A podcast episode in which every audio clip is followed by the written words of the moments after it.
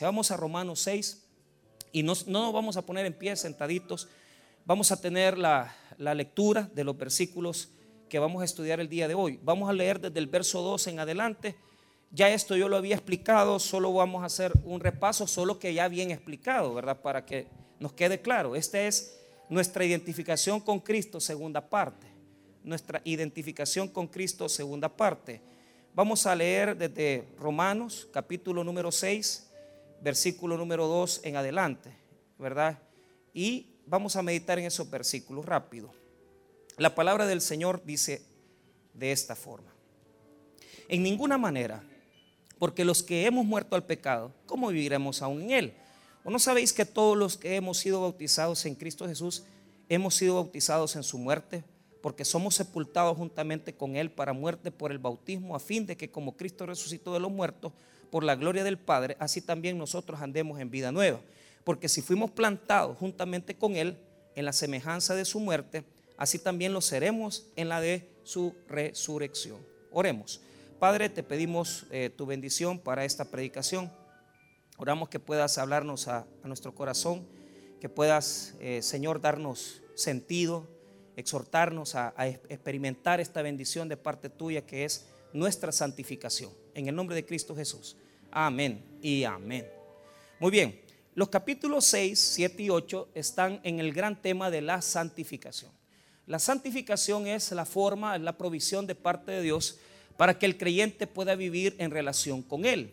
Ahora, los temas que se van desarrollando en los tres capítulos son distintos, porque, eh, digamos, comienza en el capítulo 6 con nuestra relación con el pecado. Entonces, cuando usted lea el capítulo 6, ponga, mi santidad o mi santificación en relación al pecado, al pecado. O sea, ¿qué relación tenemos nosotros con el pecado? Esa es la pregunta que se va a resolver a lo largo de los versículos que estamos leyendo el día de hoy. Ahora, quiero que entienda algo, mira bien, esta, esta posición, fíjese bien, esta posición con respecto al pecado eh, es una posición legal y lo quiero explicar rápido, ¿verdad? Nosotros con el pecado tenemos que bregar en dos, bueno, son tres, pero voy a explicar solo dos. Ahí después yo les explico la tercera. Tenemos que bregar posicionalmente y tenemos que bregar experimentalmente. Y usted me dice, pastor, ¿qué significa eso? Mire, yo se lo explico. En, el, en la forma en que nosotros recibimos a Cristo en el corazón, recibimos una posición con respecto al pecado. ¿Y quiénes saben aquí que la posición legal que tenemos con el pecado es justicia? Justificación. Entonces hay una condición legal porque no nos va a condenar el pecado. Esa es la primera dimensión de nuestra condición como santificados, gente que ha sido apartada para Dios, pero legalmente ha sido apartada del pecado. Entonces, mi posición legal con respecto al pecado es justicia. Yo no voy a ser condenado por el pecado. Y eso es lo que está hablando Pablo aquí. Pero óigame, en el capítulo 8 él va a hablar acerca de la experiencia con el pecado, o sea, cómo bregamos con el pecado diariamente. Eso es bien distinto, porque si bien es cierto, de forma legal, Dios por medio de Jesucristo me ha separado del pecado y he sido declarado justo, pero de forma experimental todos los días tengo que pelear con el pecado, todos los días tengo que bregar con él, todos los días tenemos que ver el pecado. Y por lo tanto, Pablo va a ir desarrollando esa idea. Ahorita me va a explicar la condición posicional del pecado. Ahora, en este sentido, lo que dice el versículo número 2 y lo vamos a ir desglosando. En primer lugar, aquí vamos a notar dos situaciones importantes con respecto al verso 2. Primero, leámosla.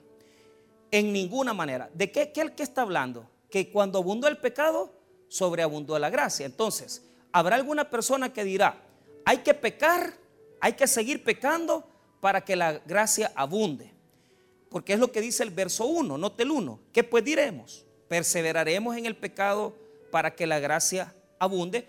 Entonces, ¿qué significa perseverar en el pecado? La palabra perseverar significa habitar o permanecer en. Entonces, habrá más de alguno que dirá, es que a mí ya Dios me salvó. Entonces yo puedo vivir en el pecado y como Dios me salvó, yo no tengo nada que ver con Él y voy a ser salvo. Mucha gente piensa, esta posición a nosotros nos llama la atención porque se llama eh, salvo siempre salvo. O sea, ellos consideran que si el alma está salva para Dios, el cuerpo está condenado y va a morir. Entonces, si mi alma es de Dios, por más que yo haga con mi cuerpo, yo puedo fornicar, yo puedo adulterar, yo nunca voy a perder mi salvación. Es una interpretación equivocada. Eso no es correcto. Su posición con el pecado es no perseverar en el pecado. Usted no va a perseverar, es al contrario. Nosotros no podemos perseverar en el pecado. Y es lo que Pablo va a explicar en el 2, 3, 4 y 5. No podemos perseverar, no podemos habitar, no podemos permanecer, no podemos estar en el pecado. Entonces, el verso 2 dice, en ninguna manera. Este versículo en griego, va, geinoto, quiere decir totalmente en desacuerdo, ni te, ni te lo sueñes, ni pienses, o sea, es un rechazo enfático al hecho de que no tenemos que pecar. No vamos a perseverar en el pecado, no podemos vivir en el pecado, no podemos practicar el pecado. Y la pregunta es ¿por qué? La, la respuesta está en la segunda parte del verso 2. Si usted nota, está dividido por un punto y seguido. Lea conmigo, dos. En ninguna manera. Diga conmigo, nunca. Nunca vamos a perseverar en el pecado para que la gracia abunde. Nunca. O sea, no es ese el camino. Entonces, punto y seguido. Segunda idea. Porque los que hemos muerto al pecado, ¿cómo viviremos aún en él? Entonces, los que hemos muerto, a esa, a esa palabra le voy a dar énfasis. Primero, tengo que decirle dos cosas. Dos cosas le voy a decir con respecto a, este, a esta porción del versículo, que hemos muerto al pecado. Primero, el verbo está conjugado en aoristo. Y eso en griego quiere decir que cuando, óigame bien, que cuando nosotros nos volvimos a Cristo, estamos completamente muertos al pecado. Estamos totalmente muertos al pecado. Cuando yo decidí reconocer a Cristo en mi ser, en mi corazón, y decidí seguirle a Él, yo morí al pecado. Entonces, el aoristo quiere decir que fue una acción en pasado, que fue total, que fue efectiva y que no se puede repetir otra vez. Porque habrá personas que dicen, es que mire, pastor, yo estoy muriendo poquito a poco al pecado. No es así, Señor. El texto bíblico en aoristo quiere decir que el pecado ya murió en nosotros. Ahora, aquí explico dos cosas. Diga conmigo presencia. Pero dígalo bien, presencia y relación. Vaya, presencia y relación. Dígalo conmigo. Vaya, ¿qué es lo que rompimos con el pecado cuando nos convertimos a Cristo? Rompimos la relación que tenemos con el pecado, pero la presencia no. La presencia sigue estando en dónde? En nosotros. ¿Quién me va a decir aquí que no ha pecado hoy? O en la mañana. O ahorita mismo estar pecando también. O sea, pero ¿cuál es el problema? La presencia del pecado está siempre en el creyente. Pero nuestra relación con Él ya no existe. Yo no tengo relación con el pecado. El pecado me busca, el pecado me insinúa. Y ya vamos a ver las tres cadenas, las tres eslabones del pecado para que usted note cómo es que vivimos con esas tres cadenas. Ahora, vuelvo a repetir, la presencia del pecado en mi vida yo no la voy a erradicar. Porque mientras yo viva, yo tengo que bregar con el pecado. Pero mi relación con Él, yo ya la rompí. Ya no tengo relación con el pecado. ¿Por qué? Yo puedo levantarme en la mañana y, puedo, claro, yo puedo tener una inclinación, puedo tener un deseo. Pero yo ya no vivo en relación con ese pecado. Muchas, muchas situaciones se pueden esquematizar con el matrimonio. Hay personas que viven en la misma casa, duermen en la misma cama, pero no tienen relación. ¿Y cuál es el punto? Cuando usted está casado con el pecado, usted tiene que evaluarse.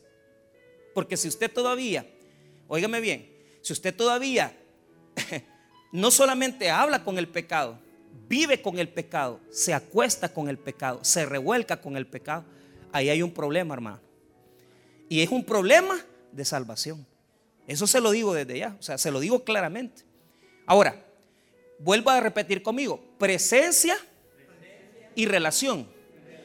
¿Qué es lo que rompimos con el pecado cuando nos volvimos a Cristo? Rompimos nuestra relación con el pecado. La presencia sí, pero la relación yo ya la rompí. Yo no puedo amarlo. Entonces Pablo, cuando primero les dije que le iba a explicar el agoristo, ya se lo expliqué. Ahora, les voy a explicar por qué es que nosotros estamos en otra situación. Porque cuando creemos en Cristo Jesús, inmediatamente somos trasladados al reino del amado Hijo de Dios, Jesucristo. O sea, no solamente rompimos nuestra relación con el pecado, sino que ya no pertenecemos a la esfera del pecado.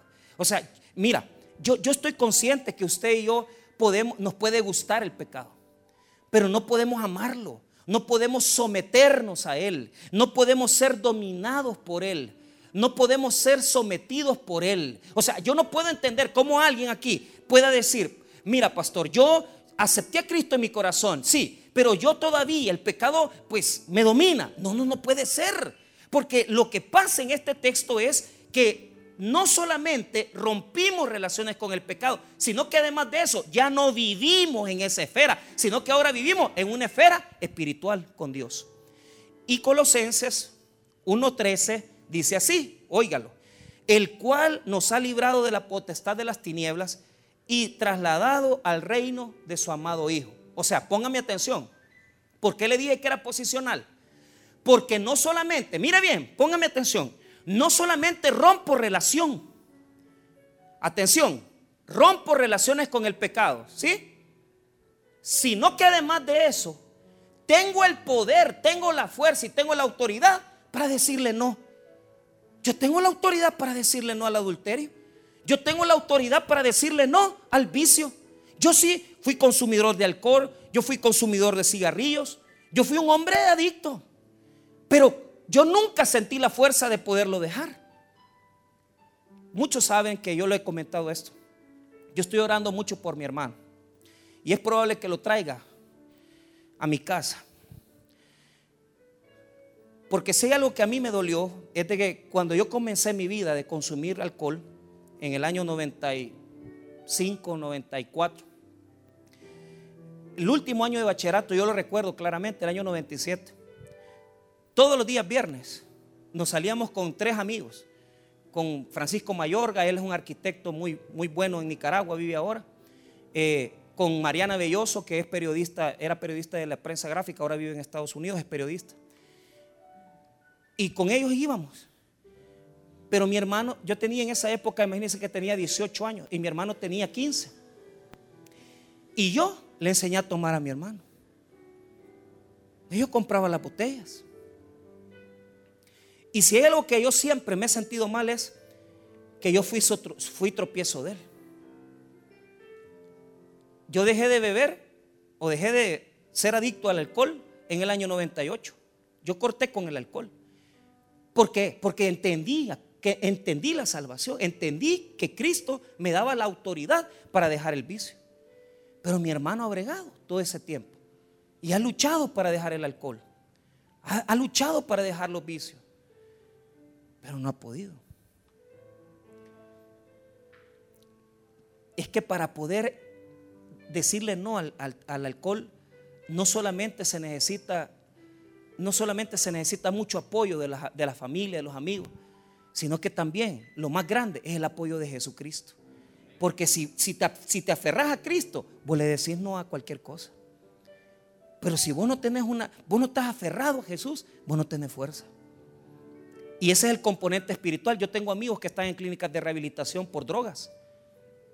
Tengo un gran amigo que estudió seminario y todo, pero no puede salir. Y estas clínicas que están en la, playa son clínicas caras, ¿verdad? Pero, él está en tratamiento y está con otro grupo ahí de, de gente adicta. ¿Cuántas personas aquí saben de lo que le estoy hablando? Que no puede salir tan fácilmente de las garras del vicio, de la droga. No es fácil, hermano, pero ¿sabes qué? Si te tomas de Cristo, tenés la autoridad para decirle que no al pecado. Si ya tenés a Cristo en tu corazón, vos podés. Si no tenés Cristo en el corazón, bien difícil. Porque lo que vas a tener es psicología, rehabilitación, e, y está muy bien, pero eso no, no, no, no, no limpia el corazón. Cuando yo voy a dar charlas a alcohólicos anónimos, que me invitan, ya tengo días que no me invitan, pero yo les digo, miren hermanos, miren amigos, les digo yo, Hay mucho alcohólico anónimo que solo sustituye. Entonces, el vicio del trago lo cambia por el cigarro. Pero la pregunta es, ¿eso te, cambia tu corazón? Porque ¿por qué son viciosos? ¿Por qué se, se meten al trago? Porque están heridos, porque están dañados, porque se les murió un papá, porque no conocieron a su familia, a su padre, a su madre. Entonces, esas heridas no las quita la terapia ni la rehabilitación, solo las puede quitar el Espíritu Santo de Dios cuando entra en tu corazón y cambia tu corazón. Ese es Jesús quitándote, dándote autoridad para decirle no al pecado. Entonces, no solamente me rompe mi relación con el pecado, sino que me da autoridad sobre el pecado. ¿Quiénes tienen autoridad sobre el pecado? Digan amén, amén, diga conmigo. Que no la use es otra cosa. Pero usted no puede estar dominado no puede estar dominado en la esfera del pecado. Ahora, vuelva a repetir conmigo el 2. En ninguna manera. O sea, no vamos a perseverar en el pecado. Porque los que hemos muerto al pecado, ¿qué les dije de eso? A Oristo, una relación que se cortó en el pasado. Les hablé de la presencia y de la relación. Tenemos la presencia del pecado, pero no la relación del pecado. Amén, hermanos. Ok. ¿Cómo viviremos aún en él? O sea, es imposible que si usted ya rompió relaciones con el pecado, siga viviendo con él. No se puede. Porque usted ya tiene autoridad sobre él. Ya no está bajo su competencia, bajo su dominio. Ahora, veamos esta, este gran texto. Aquí está la identificación con Cristo. Diga conmigo, identificación con Cristo. Vaya, quiero que me ponga atención porque esta es clase, esta no es predicación.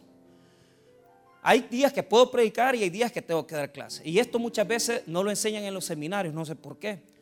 Pero ahí andan, les recomiendo los libros de, se lo yo creo que al hermano Manuel Calleja se lo recomendé. Esto también se lo di a Monterrosa, no sé, no me acuerdo quién más, sea el doctor Navarro tal vez, pero son los libros de, teología eh, de la Biblioteca Teológica de Francisco La Cueva. Están en internet y Hace poco Hugo me lo mandó. Y a mí me encanta porque yo tengo algunos de los libros en físico, pero él me lo mandó en internet. Pero ahí lo explica. Diga conmigo otra vez, identificación con Cristo. Vaya, ¿en qué nos identificamos con Cristo? Esa es la pregunta que nos vamos a hacer. Porque, vaya, está bien, ya me dijo pastor que cortamos con el pecado la relación, que nos separamos del pecado y que tenemos autoridad sobre el pecado. Pero ¿en qué momento se rompe esa relación? Esa es la pregunta, que yo la semana pasada la dejé más o menos clara, pero hoy la voy a dejar de forma teológica clara, porque la semana pasada solo hablé de forma experimental. El versículo 3, la pregunta que usted tiene que hacerse es, ¿en qué momento se rompe mi relación con el pecado? Así es como se, ¿en qué momento se rompe mi relación con el pecado? Ok, leámosle entonces el verso 3, léalo conmigo o no sabéis que todos los que hemos sido bautizados en Cristo Jesús. Ahí está. Ahí está la teología, ahí está la doctrina de la identificación con Cristo. ¿En dónde está? En dos palabras. En bautizados y en. En, en. La palabra griega en, la connotación en, se escribe eis. En griego quiere decir estar incorporado. Pero yo ya te lo voy a explicar. No quiero que te confundas. Aquí está nuestra identificación con Cristo. Entonces quiero que note primero cómo fluye el texto bíblico en tres elementos que yo los expliqué la semana pasada. Muy bien, nuestra identificación con Cristo está en tres relaciones. En tres relaciones. Primero, está en la muerte de Cristo. Segundo, en la sepultura de Cristo y en la resurrección de Cristo. Repítalo conmigo. Muerte de Cristo, sepultura de Cristo y resurrección de Cristo. Son tres grandes esferas de relación que tenemos en Jesús. Y a esto se le llama la doctrina de la identificación con Cristo. Entonces, y está relatada, está eh, relacionada en los versos 3 al 5. Bueno, prácticamente todo el capítulo está pero yo lo voy a explicar ahorita. El problema es interpretar la palabra bautizado, porque note esto, y quiero que solamente note las tres palabras. Si voy a leer el versículo 3 y 4, solamente es para que usted note las tres palabras. muerte, sepultura y resurrección que está hasta el verso 5. Pero leámosla para que fluya en usted y en mí. ¿O no sabéis que todos los que hemos sido bautizados en Cristo Jesús hemos sido bautizados en su muerte? Ahí está la primera palabrita, márquela. Cuatro, segunda palabra. Porque somos sepultados juntamente con Él para muerte por el bautismo, así a fin de que como Cristo resucitó de los muertos por la gloria del Padre, así también nosotros andemos en vida nueva. Esa es la segunda palabra, sepultura. 5, versículo 5. Porque si fuimos plantados juntamente con Él a semejanza de su muerte, así también seremos en la de su resurrección. Tres palabritas, resurrección. Ok, veamos entonces qué significa bautizar, porque ese es el principio de la identificación con Cristo. ¿Cuál es el principio de la identificación con Cristo? estar bautizado. Diga conmigo, estar bautizado. Si usted no está bautizado, no está identificado. ¿Quiénes no se han bautizado? Hasta pena les debería de dar. Aquí hay gente que ya tienen como siete años de ser supuestamente estar en la iglesia, ni se han bautizado. Vergüenza les debería de dar. Pena les debería de dar. El, mire, la próxima vez que vayamos a bautizar, debería de bautizarse. Así le voy a sacar todos esos demonios que anda hoy. Vaya. Pero óigame bien, la pregunta que se hacen los eruditos es, ¿a qué se refiere bautizo? Porque les hago una pregunta. Volvemos a leer el verso 3. ¿O no sabéis que todos los que hemos sido bautizados en Cristo Jesús hemos sido bautizados en su muerte?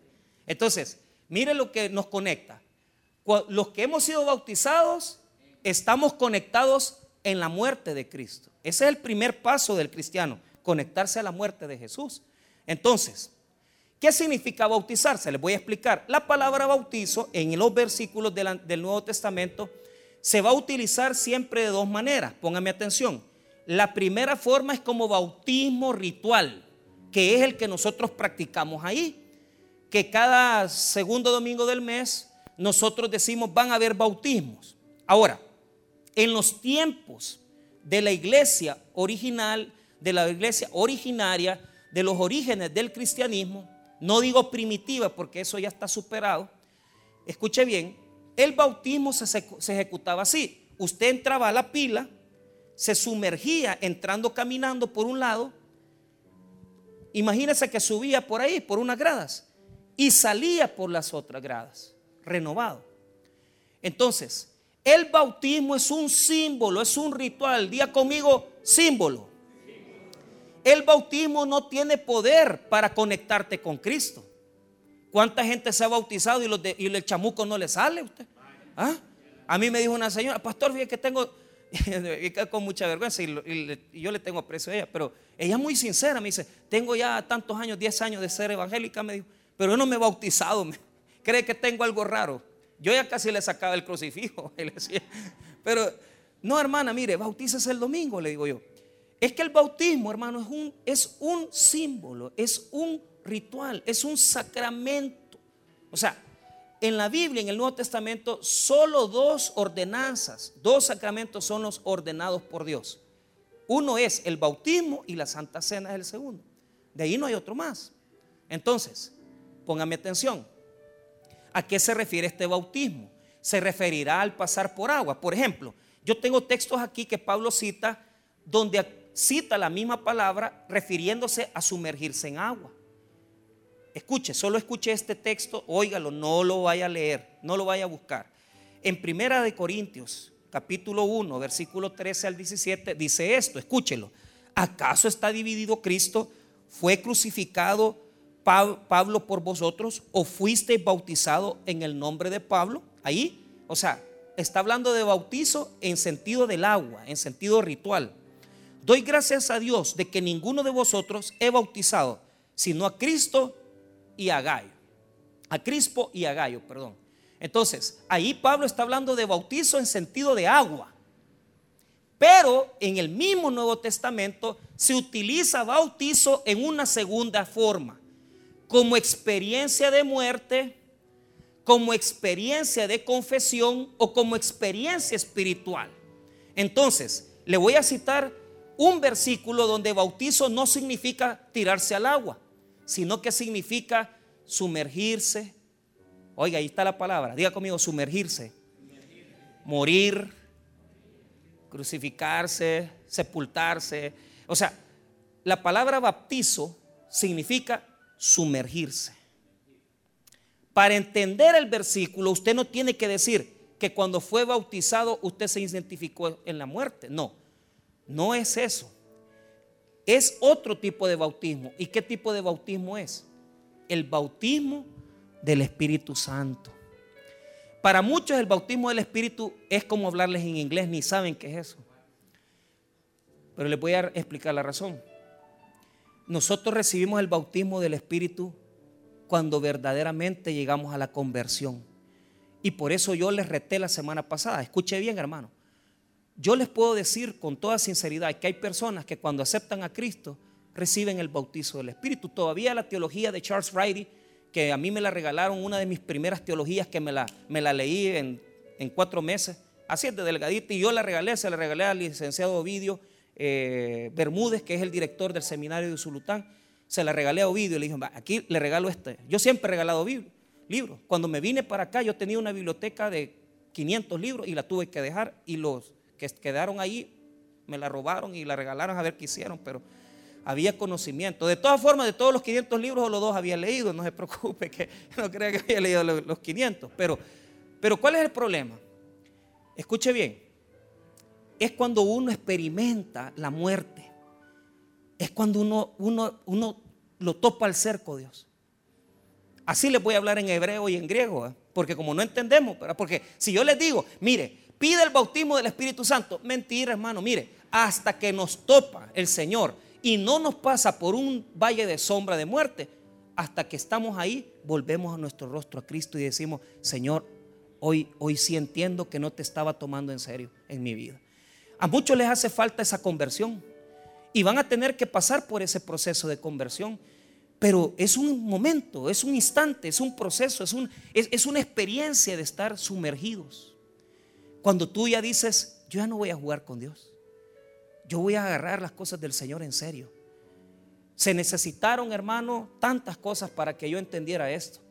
Porque yo pensaba que la conversión era solo venir, ¿verdad? Y decir, ah, ya acepto a Cristo en mi corazón. Y, pensaba que eso era así, ¿verdad? Pero, pero mucha gente confiesa la oración, pero no la hace con sinceridad. Y ese es el problema. Tenemos que entender que hay mucha gente aquí en la iglesia que no, no ha sido bautizada por el Espíritu Santo. Porque si no ha sido bautizada es porque no ha nacido. Entonces, bautizo aquí significa sumergirse. Pero ¿quién lo sumerge a uno? Y esto es lo que ahorita sí le voy a pedir que busque. Busque conmigo este texto que es el texto del bautizo del Espíritu Santo. Escuche lo que dice primera epístola a los Corintios 12, verso 13. Ese es el bautismo del Espíritu. Primera de Corintios 12, 13. Porque por un solo Espíritu fuimos todos bautizados, sumergidos en un cuerpo, sean judíos o griegos, sean esclavos o libres, y a todos se nos dio de beber de un mismo Espíritu. ¿Cree que podemos leerlo todos juntos otra vez? Vaya, todos juntos. Este es el bautizo del Espíritu Santo. Porque por un solo Espíritu fuimos todos bautizados en un cuerpo, sean judíos o griegos, sean esclavos o libres, y a todos se nos dio de beber de un mismo Espíritu. Ahora, cambie la palabra bautizo por sumergido. Porque por un solo Espíritu fuimos todos sumergidos en un cuerpo. ¿Cuál cuerpo? El cuerpo de Cristo, que es la iglesia. Amén, hermanos. Baptizo en el griego, en el texto de Romanos capítulo 6, verso número 4, quiere decir ser sumergido en Cristo. Amén, hermanos. Qué bonita esa alabanza va. Sumérgeme en el río de tu espíritu. ¿Sabe por qué? Cuando usted está metido en Cristo, cuando usted está sumergido en Cristo, usted ya no vive usted, sino que vive Cristo en usted. Y yo creo, hermano, que a la iglesia evangélica nos falta ese bautizo. Y no es porque vas a hablar en lenguas. Esto estoy claro yo que no vamos a hablar en lenguas. Pero lo que sí me da tristeza es de que la gente no tiene contacto con Dios, no tiene intimidad con Dios, no saben qué es temer a Dios, no saben qué es hacer las cosas en obediencia al Señor. ¿Y sabe por qué? Porque no estamos bautizados. Y, y yo le hago una pregunta, ¿nuestro carácter está sumergido en Cristo? ¿Nuestra vida está sumergida en Cristo? Volvamos a Romanos 6 y leamos el verso 4 con cuidado. Perdón, 3. Mire lo que dice. ¿O no sabéis que todos los que hemos sido bautizados, diga conmigo, sumergidos, sumergidos en Cristo Jesús, hemos sido sumergidos en su muerte? O sea, que inmediatamente nosotros, el Espíritu Santo nos incorpora a Cristo, inmediatamente morimos. Morimos. Por eso esto, hermano, ¿en qué momento moriste? Fue cuando Dios te llevó al desempleo, fue cuando Dios te topó, te quitó un hijo, te quitó un trabajo. O sea, vos no sabés lo que yo era. Yo era una persona tan soberbia y los que, y los que me conocieron en el seminario, que no hay ninguno aquí que me haya conocido en el seminario porque no fui compañero de ninguno de ustedes yo llegaba en traje, tomándome un café de cuatro dólares a las clases de teología en la mañana. Así llegaba yo, en mi BMW. ¿Ah? ¿Y sabe cómo salí? A pata, sin saco y sin café. Con café de acora. Pero ¿sabe por qué? Porque le toca morir a uno para ser incorporado a Cristo. Porque con tu orgullo, con tu lengua, con tu soberbia, con tu carácter, no puedes ser sumergido en Jesús. Es hasta que morimos a nosotros, es cuando somos sumergidos en la presencia y cuerpo de Cristo Jesús. Y lo primero que tiene que ser un discípulo identificado es en la muerte. Tienes que morir al orgullo. Tienes que morir a tu altanería. Tienes que morir a tu egolatría. Tienes que morir a lo que tú eres ya no soy yo. Yo ya morí. Dios trató conmigo de una forma tan fuerte que no quedó nada de mí, hermano. No quedó nada. A mí me humilló el Señor. A mí me el Imagínate ver a un tipo, vos a, la, a plena 7 de las 6 y media de la mañana, y en las clases, y, ahí preguntándose, una soberbia, hermano. Una, a mí yo me siento triste cuando me acuerdo. Pero me tocó cuatro años, hermano, morder el polvo. Ahí yo conocí a Dios en mi desierto. Uno no conoce a Dios hasta que no pasa en el desierto de la muerte. Es hasta que pasamos por el desierto cuando nosotros morimos y conocemos a Cristo cara a cara. Y es ahí cuando Dios lo salva a uno. Es cuando Dios lo salva ahí.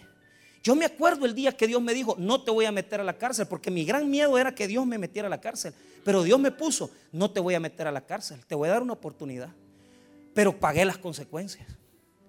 Pero me humilló, hermano, me humilló. Yo, yo creo, hermano, que todos vamos a tener que pasar por una experiencia. Porque el problema es que la gente viene y dice, venga a aceptar a Cristo, reciba, pero, pero no le dicen la verdad, que van a tener que morir.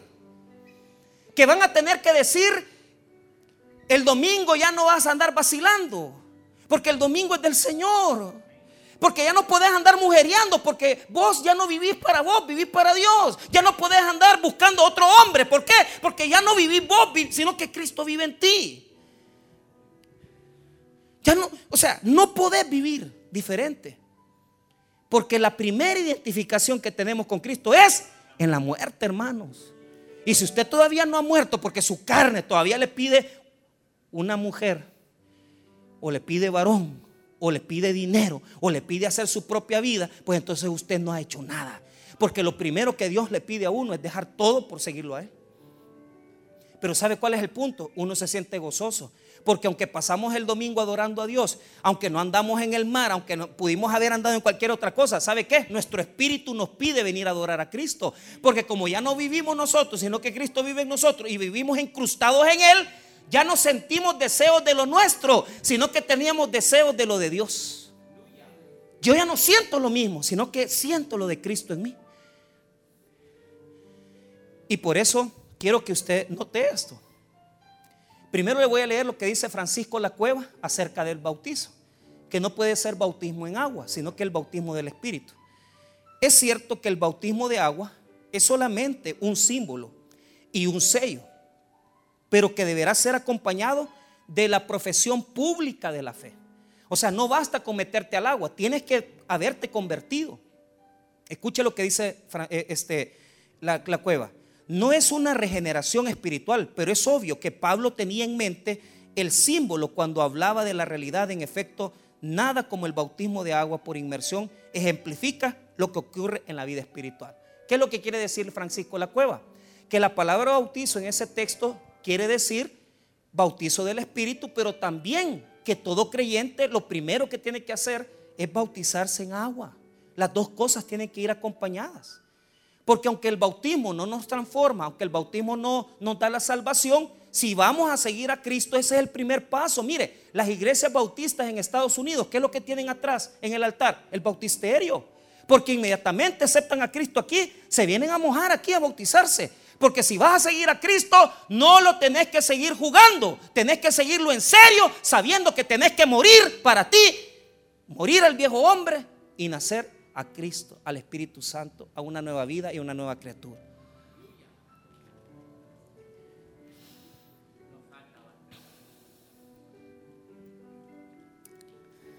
Oiga, para que le quede más claro.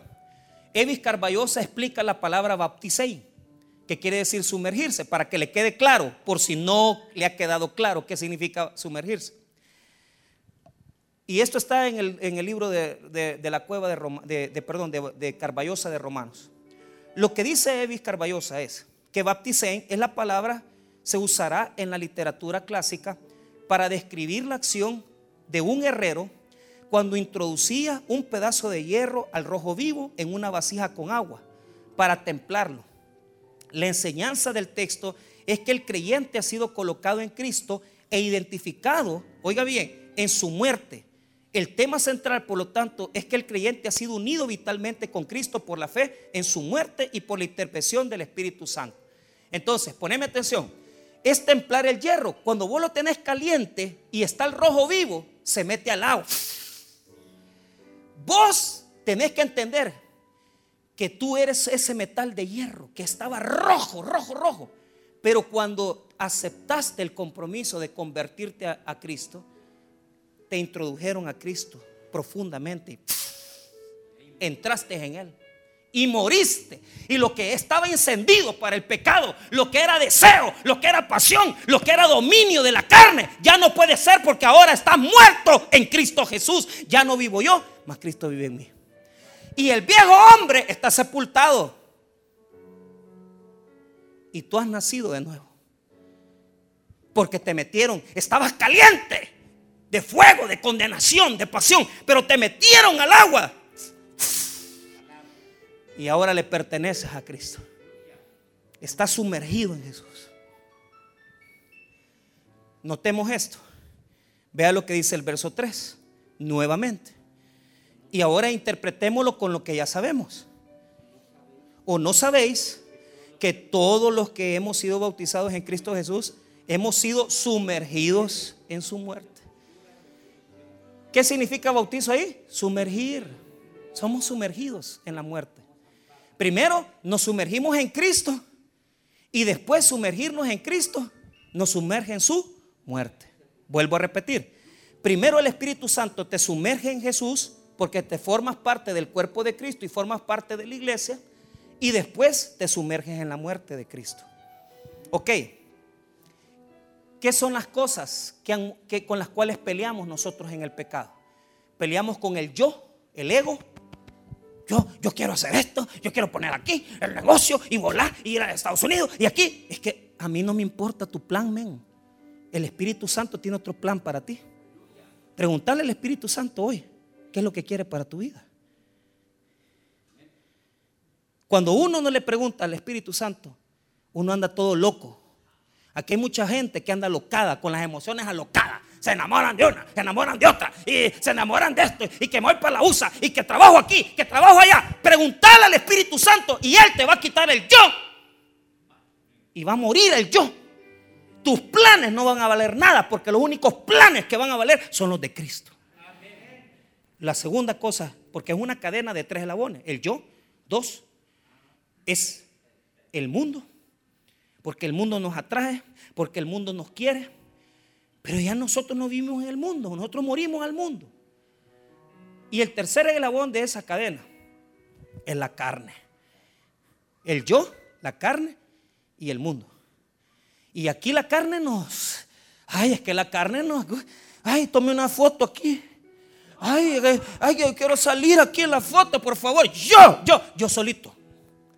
Que pongan Michael Velázquez ahí y que pongan ahí eh, estudiante o seminarista o teólogo, o apóstol o doctor o profeta o obispo o avispa, yo no sé qué le va a poner. Eso es carne, men. Los divisionistas son carnales. Porque buscan la gloria propia, no la gloria del cuerpo de Cristo. Y, y han cometido el pecado de Satanás, que es dividir. La carne es terrible, hermano. Y la carne se le mete uno y ya, mire, venga para acá. Cálmese. Usted es carnal. y si usted tiene y si usted es carnal, usted no es cristiano, porque no hay cristianos carnales. Hay gente que dice, es que hay cristianos carnales, no hay cristianos carnales, porque si el viejo hombre ya murió y, y si ha muerto en la cruz del Calvario, entonces la carne no me puede dominar, me puede tentar, pero yo no puedo vivir en la carne. Porque los textos bíblicos hablan claramente. Y yo los quiero leer. Porque escuche estos textos bíblicos que nos comprometen, hermanos. Son terribles estos textos. Parece que no, pero no. Oiga, solo escúchelo. Si yo estoy sumergido en Cristo, yo ya no quiero practicar el pecado. Yo ya no quiero practicarlo. Pero aquí hay, habemos gente que como nos encanta practicarlo. Y nos encanta la práctica del pecado. Todo aquel que permanece en Él no peca. Todo aquel que peca no le ha, visto, ni le ha conocido. Hijitos, nadie os engañe.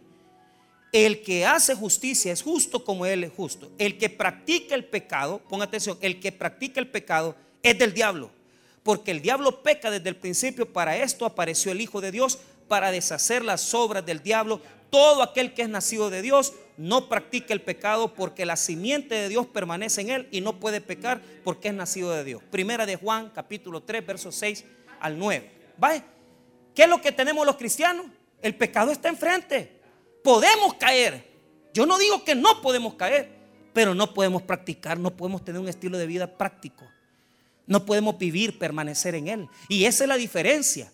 El creyente verdadero puede tropezar, Vas a tener deseo de salir de esa relación ilícita y podés caer una vez, pero vos querés salir de ahí. Pero si vos tenés al Espíritu Santo, vos ya no querés practicarlo porque tenés el poder de Dios en ti. Ya no practicamos el pecado. Ya no lo practicamos. Porque ya no nos domina. O sea, vivimos con Él, podemos caer de repente en Él, pero no practicamos el pecado. Y ahora cerramos. El verso 4 no solamente somos muertos, sino que somos sepultados juntamente con Él.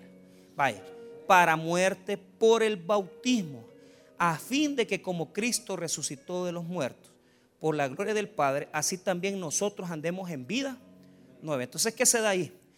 Mira, ahí aparecen dos palabras, sepultados juntamente con. La palabra con en griego es sin, que quiere decir estamos a la par o sea, ponga atención. No es que morimos igual que Jesús, ni resucitamos igual que Jesús. Eso no dice ahí. No, estamos, oiga, morimos con Cristo, somos sepultados con Cristo y somos resucitados con Cristo. En Él. O sea, yo estoy en Él. Yo estoy muriendo en Él. Entonces esto, esto es algo bonito, ¿sabe por qué?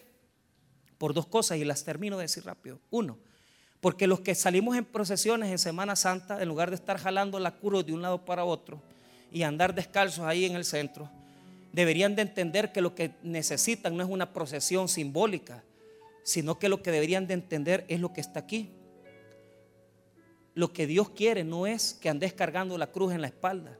Lo que Dios quiere es que vos te crucifiques y que muras al pecado. Nadie quiere morir al pecado. O sea, no es llevar la cruz en la espalda, las procesiones, porque si vamos a morir con Cristo, sepultarse y vamos a ser sepultados con Él y vamos a ser resucitados con Él, entonces, ¿qué es lo que necesitamos? Necesitamos entender que también necesitamos ser crucificados. Pero hay un punto aquí. Y mira lo bonito que es. Cuando dice el versículo que estamos sepultados con Él para muerte por el bautismo, a fin de como Cristo resucitó de los muertos por la gloria del Padre. Oíme bien, poneme atención. Poneme atención. El mismo poder que resucitó a Cristo, ¿qué fue el poder que resucitó a Cristo? La gloria del Padre. Y la gloria del Padre en griego, doxa, quiere decir, poneme atención, que el día en que Jesús estuvo sepultado en esa cueva, la gloria de Dios, el poder de Dios la palabra que dice resucitó es ejeiros, ejeiro en griego, quiere decir levantarse. Oí bien, el poder que utilizó Dios, la gloria que levantó al Hijo, es la gloria que está operando en todos nosotros. La gloria que la noche que en la madrugada de ese domingo que Jesús se levantó por el poder del Padre y se quitó el sudario y lo puso ahí y se quitó, hermano, las vendas para sacar su cuerpo de la muerte, es el mismo poder que opera en los hijos de Dios. Por eso nosotros no podemos ser fracasados. Por eso nosotros no podemos ser vencidos por el pecado. Porque el mismo poder que operó en el Hijo de Dios para levantarlo de la muerte es el poder que habita en ti, en su gloria eterna en esta noche. Vos lo andás ahí encima de ti.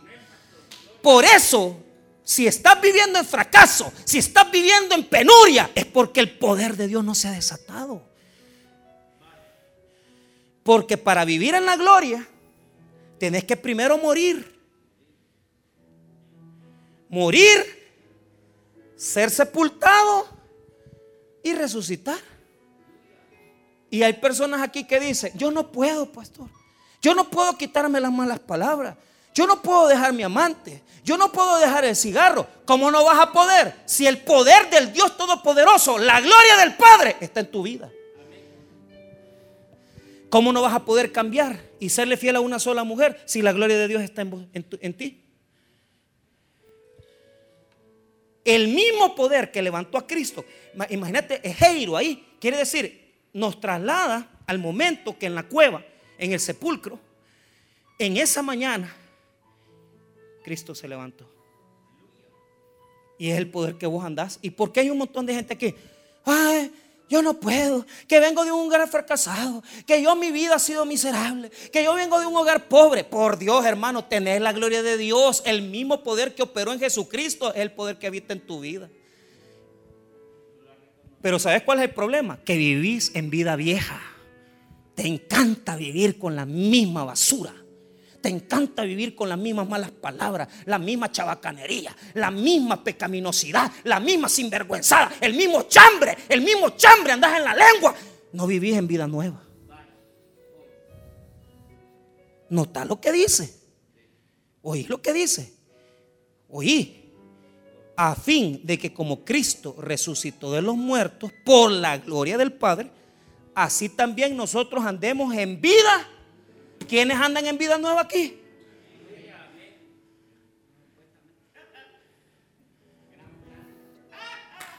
Oíme, poneme atención. No estamos hablando de resurrección todavía. Andamos en vida nueva. ¿Y qué significa andar en vida nueva? Kainos. Quiere decir que mi vida es de calidad. Que mi vida es superior. Que mi vida anda en otro lugar. Porque yo no dependo, hermano, de las cosas de, las cosas terrenales. Yo dependo de las cosas espirituales. Yo dependo de la oración. Yo dependo del dominio. Pero fíjate que hay otro problema.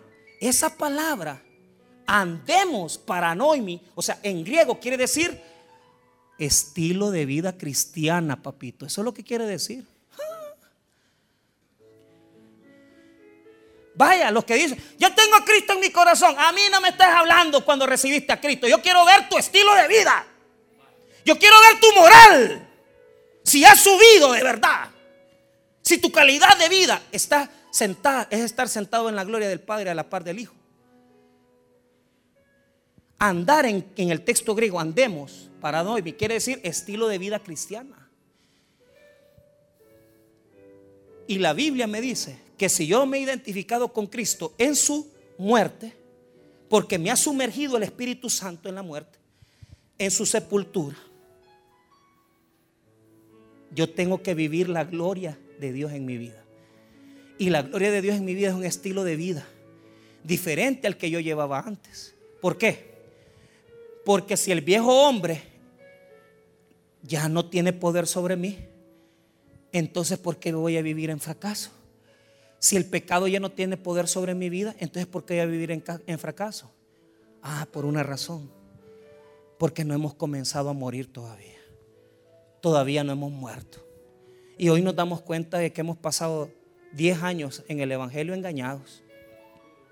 Que probablemente usted se vino a meter a la iglesia pero usted no sabía estas cosas, usted ni entendía esto. Pero ahora yo le digo algo, porque es lo mismo que Dios me puso en mi corazón a mí. Hermanos, ¿te imaginas que el poder de Dios, la gloria que levantó al Hijo de, Dios, está operando en tu vida? Andemos en vida nueva entonces.